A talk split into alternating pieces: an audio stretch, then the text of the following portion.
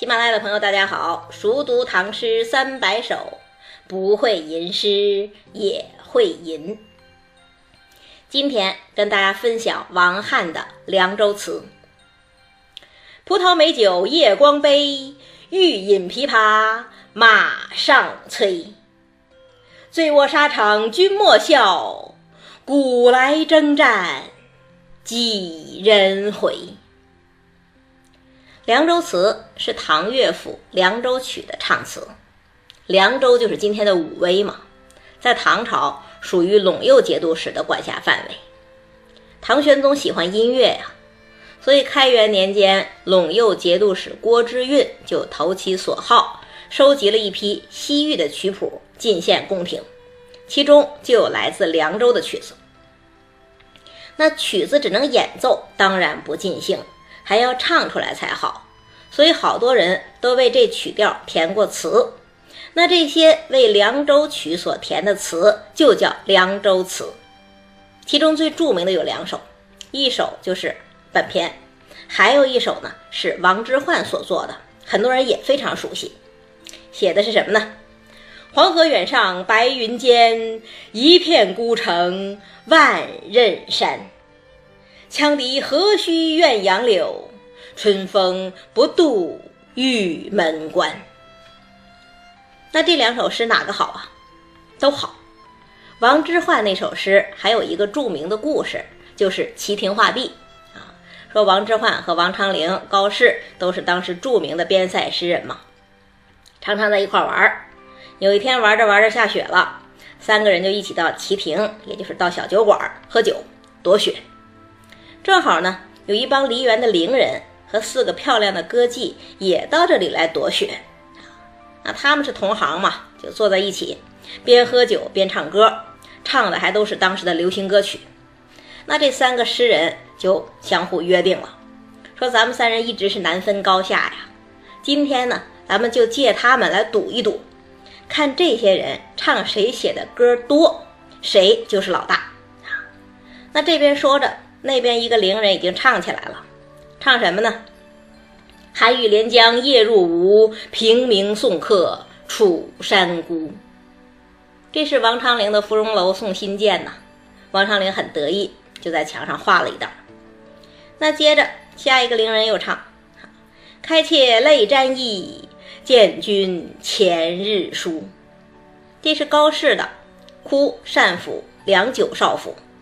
那高适也画了一道，接着呢，第三个伶人又唱啊：“凤肘平明金殿开，且将团扇共徘徊。”这是王昌龄的长信宫词啊。王昌龄呢，又往墙上画了第二道。到这时候，一首都没得的王之涣坐不住了，他说：“这些伶人都是很潦倒的人，没有艺术品位，他们唱什么都不算。”我现在就赌那四个漂亮歌妓之中最漂亮的那位，如果他也不唱我的诗，我终生不再跟你们叫板。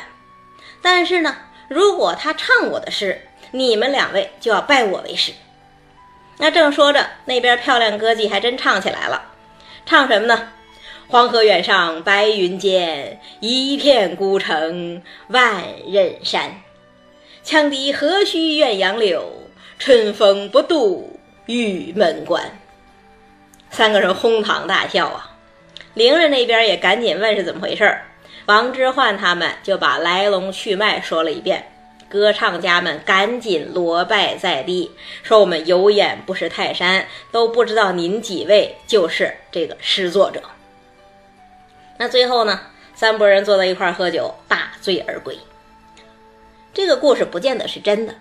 但是编的真好，不仅让我们对唐诗和音乐的关系一目了然，而且还理解了盛唐时代的旷达与风流。当然，也表明了王之涣这首《凉州词》的地位。那王之涣那首诗好在哪儿呢？它几乎就是边塞元素的集结号啊！什么元素啊？远去的黄河，孤单的城池，壁立千仞的大山。作为胡汉分界线的玉门关，胡人常吹的羌笛，还有一直作为离别与思乡代名词的杨柳，每一个元素都直指边塞，都能让我们想起好多类似的边塞诗。而且呢，这首诗从最直观的视觉效果写起，一上来就是“黄河远上白云间，一片孤城万仞山”，一个由东向西的全景图，让人一下子就感受到了边陲大漠的荒凉与壮阔。然后再把落脚点转到细节，转到羌笛吹出折杨柳的曲调，转到春风不度玉门关，转到边地的苦寒和军人的思乡，写的悲而不伤，雄静苍凉，非常好。但是啊，我一直觉得王翰这首《凉州词》更特别，特别在哪儿呢？先看第一句：“葡萄美酒。”夜光杯，你看它不像一般的边塞诗，先从视觉印象写起，先给人一个全景式的广角镜头，然后再由全景到焦点。它一开始就是一个宴会的特写，葡萄美酒夜光杯，犹如李白的兰陵美酒郁金香，又有点像李贺的琉璃钟琥珀浓，小槽滴酒珍珠红。仿佛一个大幕一下子拉开，一个五光十色、充满奇珍异宝的宴会从天而降。但这个宴会呢，和李白、李贺的宴会都不一样，它是那么富有边地色彩。为什么呀？因为它的酒不是一般的美酒，而是葡萄美酒。谁都知道，葡萄也罢，葡萄酒也罢，本来都是西域特产。那夜光杯更是西域宝物啊！当年汉朝东方朔的《海内十洲记》讲啊，周穆王的时候，西域胡人进献夜光长满杯，说这种杯是由白玉之精做成，夜里会发出璀璨光华。更神奇的是呀，把这夜光杯的杯口朝天放在院子里，等到第二天一早，甘甜的水。就会自动盛满酒杯。那把葡萄美酒和夜光杯这两个元素放在一块儿，就像我们今天把羊肉串和大盘鸡放在一起一样，马上一种浓浓的西域色彩扑面而来。本来边地苦寒寂寞才是我们的固有印象，可是这首诗呢，不写边城落日，不写白骨黄沙，而是。一下子上来一场盛宴，真神奇，真诱人，让人感觉到一种出人意料的兴奋。那接着呢？接着看第二句：“欲饮琵琶马上催。”这句话可就有争议了。一种意见是说，宴会刚刚摆开，琵琶就奏响了。催促着战士们赶快上马，准备战斗。那还有一种意见是说，宴会摆开，琵琶声也随之而起，催促着战士们赶快喝酒。那如果这样的话，“马上”两个字怎么理解呢？哎，马上不是让战士们上马，而是在马上弹琵琶。咱们都知道，琵琶也是西域传来的乐器，本来就是在马上弹奏的。那大家可以想一下，战场上的宴会呀，哪有什么高屋华堂啊？可能就是一顶大帐篷，甚至就是席地而坐嘛。这样一来，其实场地是非常大的呀。酒宴摆开，骏马飞驰，琵琶奏响，宴会的场面一下子被推上了高潮。这不也是非常动人的场景吗？那么这两个解释到底哪一个更好呢？我个人觉得啊，虽然诗无达诂，但是在这儿理解成催喝酒，比理解成催出发更好。为什么呢？首先，琵琶不是军乐，如果是催出发，显然是不能用琵琶来催的。其次。既然前一句“葡萄美酒夜光杯”是酒席已经摆好，那么第二句接催促喝酒就是顺承，意思也比较连贯。如果是催出发，就是酒席摆好，但是又不让喝了，这是逆接。那可能有人会说了，逆接也可以呀，而且会让整个情景更加跌宕起伏嘛。没错，一场没有喝完的酒，就像一盘没有下完的棋一样，充满悬念，也不是不可以。那咱们就接着看下两句，再分析作者究竟想表达什么意思。下两句是什么呢？醉卧沙场君莫笑，古来征战几人回。这两句在写什么呀？写到宴会的主人公，写到战士们了。他们在相互劝酒呢，他们在痛饮狂歌呀，喝吧喝吧，就算是喝醉了，躺倒在这沙场之上，你们也别笑话我呀。毕竟自古以来，出征塞外的将士能有几个人活着回去呢？那有了这两句诗，是不是欲饮琵琶马上催的意思就更清晰了？到底是催出发还是催喝酒啊？当然是催喝酒，因为如果催出发，那么这酒就是壮行酒，壮行酒岂能喝醉呀？再说了。如果军人在出征之前就喝得烂醉，然后说“古来征战几人回”，那是多消极的呀！那就不是军人上战场了，那是懦夫上刑场了。所以“欲饮琵琶马上催”，应该是催喝酒，琵琶在催战士们喝酒，战士们自己也在相互劝酒。为什么呢？因为“醉卧沙场君莫笑”。古来征战几人回？这两句诗一出来，另一个问题也随之产生了：这将士们喝酒的时候究竟是什么心情啊？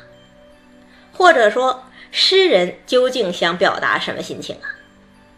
这也有两种说法：一种是说这是故作豪饮旷达之词，而悲感已极。也就是说，前三句都是铺垫，葡萄美酒也好，马上琵琶也好，醉卧沙场也好，都是表象，背后是将士们深深的悲哀。古来征战几人回？如果这样理解的话，这首诗就是低沉的，是反战的。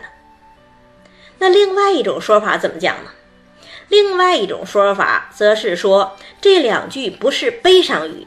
而是邪虐语，什么意思呢？这有开玩笑的感觉。将士们是在讲：喝吧，喝吧，就算喝醉了，还怕有人笑话咱们不成？咱们连死都不怕了，还怕喝醉吗？再说了，盛宴难得，你今天不喝，明天战死，岂不冤枉？这也是醉卧沙场君莫笑，古来征战。几人回？那如果这样解释，这首诗就是昂扬的，就是及时行乐的，甚至这个及时行乐的底色还是豪放乐观。那到底哪种解释更好呢？我个人更愿意接受第二种解释，因为这是盛唐的边塞呀，这是宁为百夫长，胜作一书生的时代。是少小虽非投笔吏，论功还欲请长缨的时代，也是熟知不向边庭苦，纵死犹闻侠骨香的时代。这个时代的战士，不是不知道边地苦寒、战争险恶，但是呢，他们还是一腔豪情，舍生忘死。他们不是借酒消愁。而是在战斗的间隙开怀畅饮，他们并不厌恶戎马生涯，他们早已做好了血染沙场的准备。既然如此，面对这难得的闲暇、难得的盛宴，为什么不及时行乐，一醉方休呢？那这样一来，整首诗就散发着盛唐时代特有的行乐主义和英雄主义，这才像是王翰写的诗。为什么这么说呀？因为王翰是唐朝著名的狂人，此人家资富饶，号称是利多名马，家有妓月嘛。有这样的背景，再有才华，为人就不免狂放。狂到什么程度呢？根据《封氏文件录》的记载，说开元初年的时候，王翰去长安参加科举考试，人家考生都是在等着朝廷张榜公布，他呢自己先制作了一个榜单，贴到吏部所在的那条街，也就是现在贴到中组部那儿去了。贴什么呢？他把天下才子分为九等，他自己当然在低等。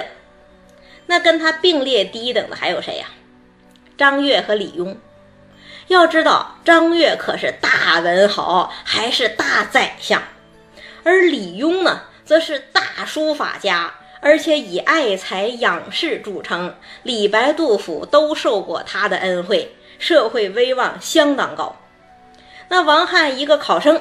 公然就把自己和这两位并列，这是何等狂放啊！可是唐朝就是唐朝啊，张悦不仅不恨他，还时时处处提携他。更神奇的是，有一个老太太崔氏要买房子啊，买哪儿的呢？他对儿子说呀：“吾闻孟母三迁，吾今欲补居，实如与王翰为邻，足矣。”买房子不考虑地段，不考虑环境，就是要和王翰做邻居，这是何等神奇的时代呀！这个时代给了王翰足够的厚爱，王翰也没有辜负这个时代。这首《凉州词》音调铿锵，感情昂扬，洋溢着真正的盛唐之音，被王世贞称为唐朝七绝的压卷之作。再读一遍。葡萄美酒夜光杯，欲饮琵琶马上催。醉卧沙场君莫笑，古来征战几人回。下一首跟大家分享王昌龄的《出塞》。